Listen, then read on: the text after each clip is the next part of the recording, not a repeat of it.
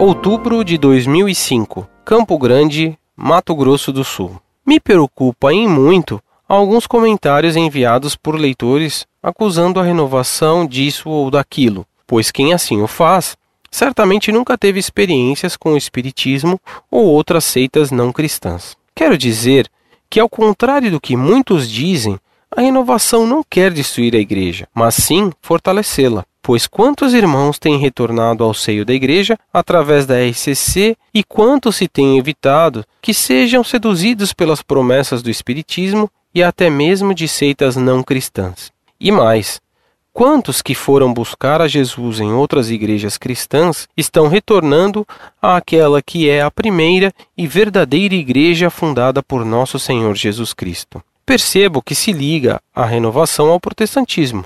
E qual o problema? João Paulo II, durante o seu pontificado, buscou a aproximação junto aos nossos irmãos separados, em um claro sinal que a Igreja de Jesus é una, santa e apostólica, e que as divisões são meramente humanas. Ademais, os nossos irmãos protestantes jamais aceitariam a adoração eucarística amplamente divulgada pela RCC. Se o movimento comete alguns excessos, que se imponha regras de condutas mas não se fale que a renovação quer destruir a igreja.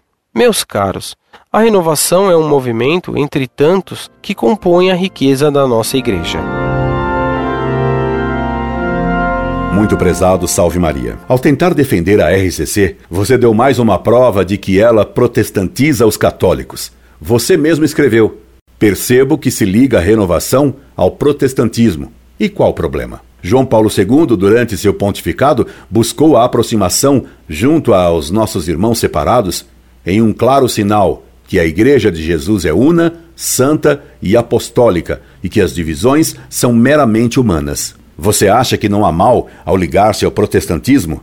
Que é herético? Pior ainda, você considera que a Igreja una inclui os protestantes e isso também é heresia. Para você, formado na RCC, não há mal na heresia, que seria uma coisa puramente humana. A heresia nega o que Deus revelou e o que a igreja infalivelmente ensina. O herege chama Deus de mentiroso e a igreja santa de falsa. E isso, para você, é uma coisa humana. E qual o problema? Sim, é uma coisa feita por homens, mas que ofende infinitamente a Deus. O pecado que cometemos é sempre praticado por homens, mas que ofende infinitamente a majestade divina.